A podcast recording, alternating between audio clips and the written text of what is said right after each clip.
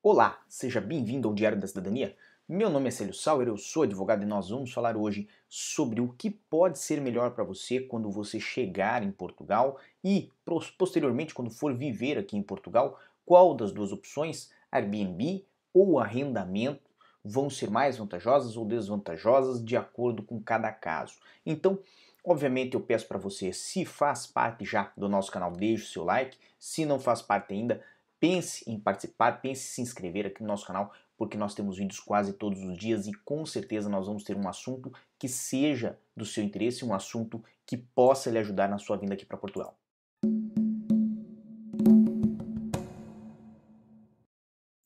E agora sim, estamos de volta justamente para tratar desse assunto que é, deixa muitas pessoas, principalmente o imigrante, que obteve seu visto, está para vir para Portugal, ainda não decidiu, ainda não sabe se vai ser mais vantajoso, se vai ser é, é, mais interessante vir e ter um arrendamento ou ter um Airbnb. Usei esse nome Airbnb até porque é muito difundido, é das marcas a mais famosa, mas nós temos aí diversas outras marcas, é, desde alojamentos aí temporários com Uniplaces, com Booking, com outras empresas. Então, o Airbnb, na verdade, é aquela marca que tornou-se como o Omo é para sabão em pó. Ela mesma auto-explica o que eu quero dizer.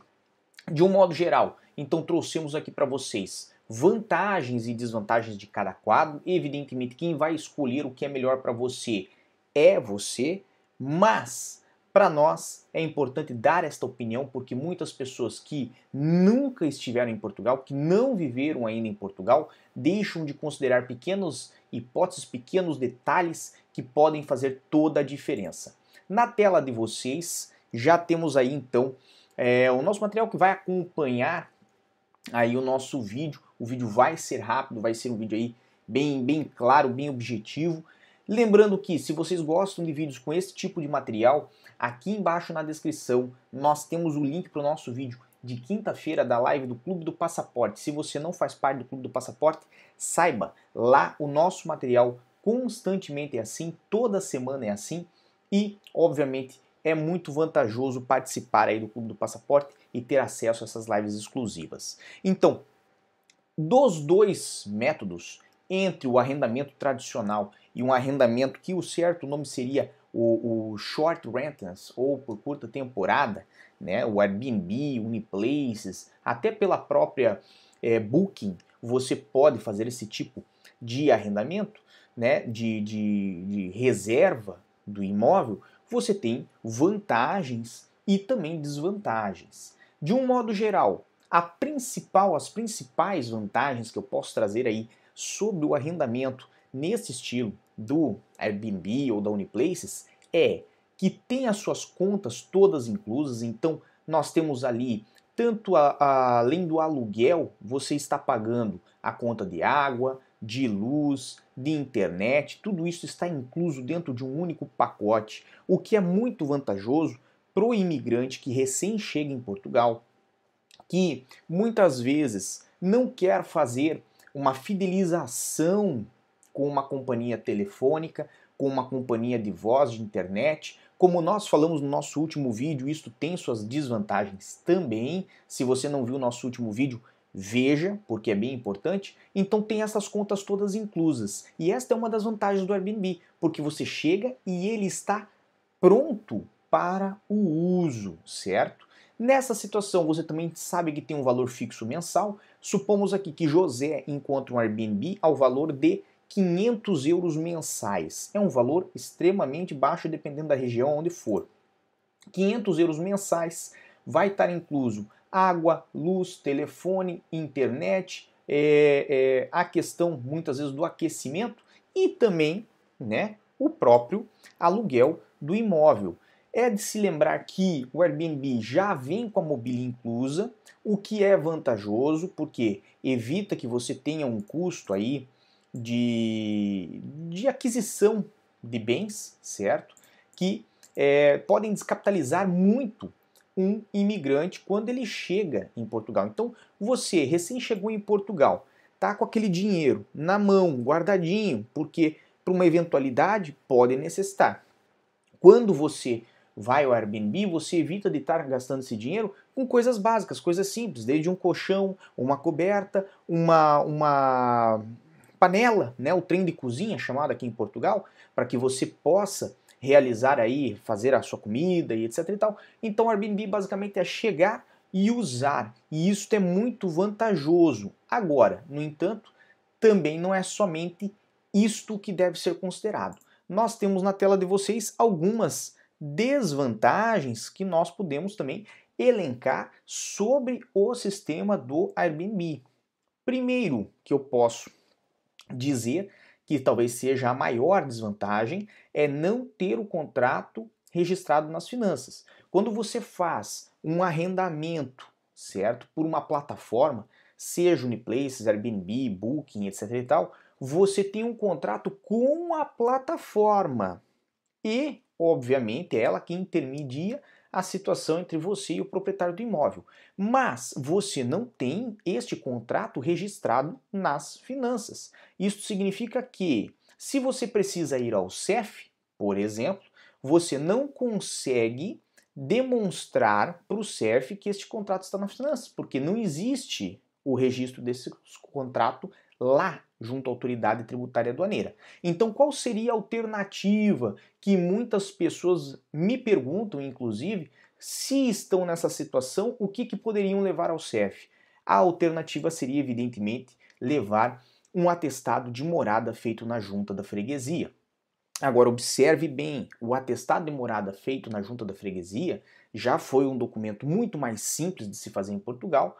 Hoje em dia já não é tão simples de fazer. Depende aí de pelo menos duas testemunhas que sejam moradoras e votantes naquela freguesia para assinar por você, indicando que de fato você reside naquele local. E quando as pessoas estão no imóvel que comumente é utilizado por Uniplace, Airbnb, etc., então é muito difícil que encontrem alguém predisposto a dar esse tipo de declaração. Então as pessoas ficam naquilo que nós costumamos dizer aqui em Portugal, correndo atrás do rabo do cachorro, porque vão para um lado, vão para o outro e não conseguem resolver os seus problemas. Além disso, tem uma outra grande desvantagem que nós podemos trazer aqui, que é poder não renovar este contrato ou este acordo no verão.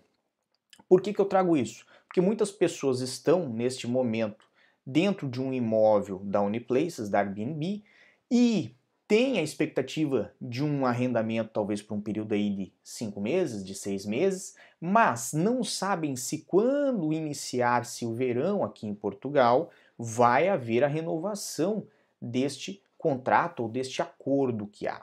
Por quê? Porque, evidentemente, é muito mais vantajoso para o proprietário de um imóvel desses arrendar é, diariamente, ou seja, por diárias para as pessoas no verão, do que arrendar no inverno. Eu já fiz uma vez este cálculo em um grupo e, obviamente, isto é, causa um pouco de, de incomodação para as pessoas, porque obviamente falam: ah, mas quem que vai pagar este valor? Porque é um valor muito alto, porque quem trabalha em Portugal não paga esse valor. E eu concordo. Por quê? Porque nós falamos de, quando falamos de Airbnb, de aluguel para turistas. Quando nós falamos de Uniplaces, também aluga-se muito para turistas. E o turista que vem da Alemanha, que vem da Holanda, que vem da Suíça, ele não se importa em pagar 35 euros por diária, 40 euros por diária, 60 euros por diária, até 100, 120 euros por diária, dependendo, obviamente, do é, conselho que se encontra o imóvel e do estado e do tamanho do imóvel. Então, veja bem, se naquele caso onde José tinha alugado um Airbnb por 500 euros por mês e para o período do inverno, o proprietário do Airbnb talvez ficava empatado, talvez tinha um pouquinho de prejuízo, mas não tanto.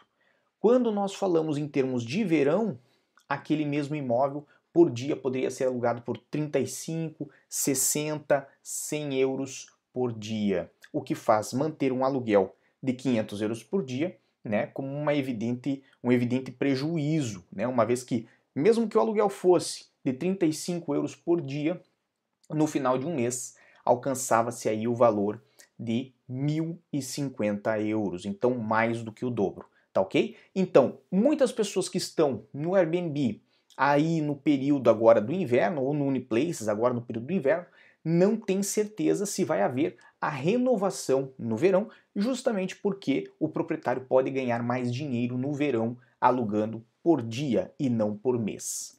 Quando nós vamos ainda falar do outro lado, vamos falar do arrendamento, certo? Temos algumas vantagens e também temos algumas desvantagens. Então, obviamente, eu vou falar sobre isso agora, mas primeiro eu quero dar um grande abraço para Ronan Matos, que falou aí, boa noite, doutor Célio, o tema é interessantíssimo. Então, fico muito feliz que você tenha gostado do nosso tema. Vamos tentar trazer mais temas assim para vocês. Lembrando que as sugestões de temas sempre lá no meu Instagram, no arroba Sauer, tá bem? Arrendamento, vantagens. Primeiro, você pode organizar do seu jeito, ou seja, você vai ter um custinho a mais para fazer ali, colocar o sofá que você quer, colocar a televisão que você quer, colocar a chaleira que você quer, mas no final o imóvel fica um pouco mais com a sua cara. Você pode pintar a parede, você pode colocar um quadro na parede, você pode tratar aquilo como se fosse seu pelo tempo que você vai usar, porque de fato é você quem vai viver ali, então você vai mobiliar do seu jeito, vai decorar do seu jeito, o que já é por si só uma vantagem. Não obstante tudo isso, tem ainda né, o fato de ter o contrato registrado nas finanças. Lembro que isso depende do proprietário registrá-lo, mas via de regra, o que a lei pede é que o contrato seja registrado nas finanças e isso é uma vantagem para quem é imigrante, para quem vem para morar em Portugal. Por quê? Porque o contrato registrado nas finanças serve para o CEF para a finalidade de fazer autorização de residência. Se você veio com visto, for lá no CEF, vai mostrar o contrato registrado nas finanças, vai servir para essa finalidade. Não obstante tudo isso, não coloquei aqui, mas tem uma outra vantagem muito interessante que é o quê? Você sabe que o período do arrendamento é de pelo menos um ano. Então, como o período de arrendamento é pelo menos um ano, você sabe que não vai ocorrer no verão da pessoa lhe notificar para sair, certo? Óbvio, se tudo estiver pago certinho, direitinho, ninguém vai lhe notificar para sair, porque a pessoa ganharia mais dinheiro no aluguel dia, diariamente, né, no dia após dia, tá ok? Então isso é uma vantagem também. E nós temos desvantagens do arrendamento, que são até bem claras, são é, muito comentadas, mas eu não poderia deixar de trazer aqui. Uma delas é a necessidade das calções, ou seja, necessita ter aí um depósito né, é, é, de valores na conta do proprietário um depósito que geralmente vai de uma a duas rendas, para que o proprietário possa restituir o apartamento, o imóvel, nas condições em que ele lhe entregou, se você deixar o imóvel é, muito destruído. Usamos esta palavra para ficar bem claro. Então você foi lá, alugou a casa do indivíduo, quebrou metade das paredes, pichou o teto. Óbvio, né? Quando a pessoa restituir o imóvel para ela, ela vai ver aquilo, não vai querer deixar daquele jeito, porque não vai conseguir arrendar para mais ninguém. Então é evidente que ela não vai lhe restituir o calção. Agora, imagine José. José fez o arrendamento do imóvel, deixou o imóvel bonitinho. Quando saiu, ele pintou a, as paredes, tapou com massinhos os buraquinhos dos preguinhos que ele fez para colocar ali os seus quadrinhos e restituiu o imóvel em perfeitas condições, como recebeu. Nessa situação, evidentemente, o proprietário tem a obrigação de devolver os calções, uma vez que o valor que fica de calção, ele não é do proprietário. Ele é um valor que fica de garantia pela boa restituição do bem. Mas lógico, isso faz um pezinho aí no bolso de quem paga, pelo menos enquanto não é restituído, e dessa forma, é evidente, é, é uma das desvantagens que nós podemos trazer aqui. Temos então o fator das contas não estarem inclusas. Que contas? Água, luz, telefone, internet. Essas contas que são é, mensais e diárias, que é do seu uso. Então, se você for pagar, evidentemente, está pagando por algo que usou. Mas é importante que você entenda que estas contas elas não estão inclusas no arrendamento e você tem é, a obrigação, você tem a, a obrigação de manter este pagamento destas contas, senão vai ter lá a sua luz cortada, a sua internet falhando, vai ter, obviamente, problemas. E isto não é obrigação do proprietário do imóvel, é obrigação de quem ocupa o imóvel. E por fim, temos multas pela rescisão antes do prazo. Ou seja, o lado bom de você ter um arrendamento aí de um ano, de dois ou de três é que lá lhe dá mais segurança de que você vai poder ocupar o imóvel por um período maior, né? E não vai ter aí a turbação do seu direito de uso do imóvel por este período, porque o, o proprietário do imóvel né, vai respeitar o contrato, contanto que você respeite a parte que lhe compete, ou seja, que você pague as rendas certinho. O que, que acontece nessa situação? Se você chega para o proprietário e fala assim, não, vou sair antes, o nosso contrato era de um ano, mas eu fiquei aqui dois meses e eu quero sair antes. Existem características legais que são exigidas, tanto na forma em que você vai comunicar este proprietário de que você vai sair, quanto também no tempo em que você ainda tem que ficar e pagar pelo imóvel, certo? Antes de efetivamente poder sair do imóvel.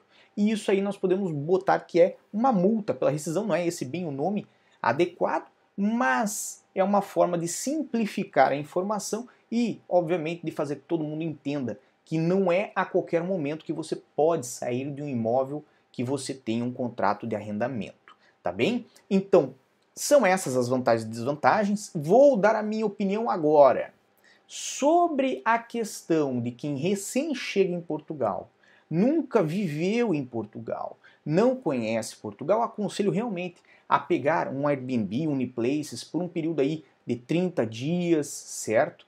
Pelo menos 40 dias, 20 dias, alguma coisa que dê um tempo, dê um fôlego para você encontrar um imóvel que esteja na localidade que você pretende e que aceitem como um é, é, inquilino, certo?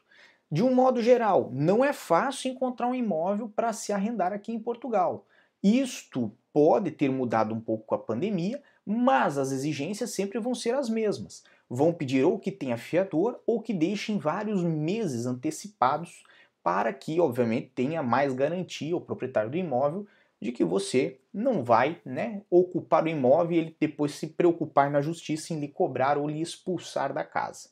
De um modo geral, é a minha dica utilizar realmente do Airbnb, que tem suas vantagens, principalmente para quem recém chegou e vai economizar um dinheiro ali no fato de ter recém-chego em Portugal e não precisar sair é, se preocupando com comprar mobília e depois fazer uma mudança eventualmente para um outro local, né? E evidentemente permite que você mesmo possa ir no imóvel, você mesmo possa olhar o imóvel, você mesmo possa decidir pelo imóvel que pretende, porque muitas vezes pela internet as fotos não mostram mesma, as mesmas sensações que você vai ter de estar, de entrar no imóvel, de ver ele. Se você tiver alguém da sua confiança, evidentemente, que possa ir e ver um imóvel que você está negociando pela internet, perfeito, muito bacana, porque você já vai chegar com a sua situação mais ou menos resolvida, o que lhe vai dar mais tempo para se preparar para ir para o CEF. Mas, de um modo geral, não aconselho a você viver, ou seja, seis meses, dez meses, um ano, dois anos no Airbnb ou no Uniplaces porque vai ser muito melhor para você e para sua família ter o cantinho de vocês e fazer da forma de vocês. Tá bem? Então esse era o nosso vídeo desse domingo, dia 3 de janeiro de 2021. Agora sim, estamos como sempre de volta aqui com vocês. Lembrando que quinta-feira temos Clube do Passaporte. Quem faz parte deve votar no tema que quer ver nesta quinta-feira. E Evidentemente, estamos sempre aqui no arroba Sauer, no meu Instagram, lá em direct com vocês, podem me mandar sugestões aqui para o YouTube, tá bem? Um grande abraço a todos, muita força e boa sorte, e por enquanto era só. Tchau.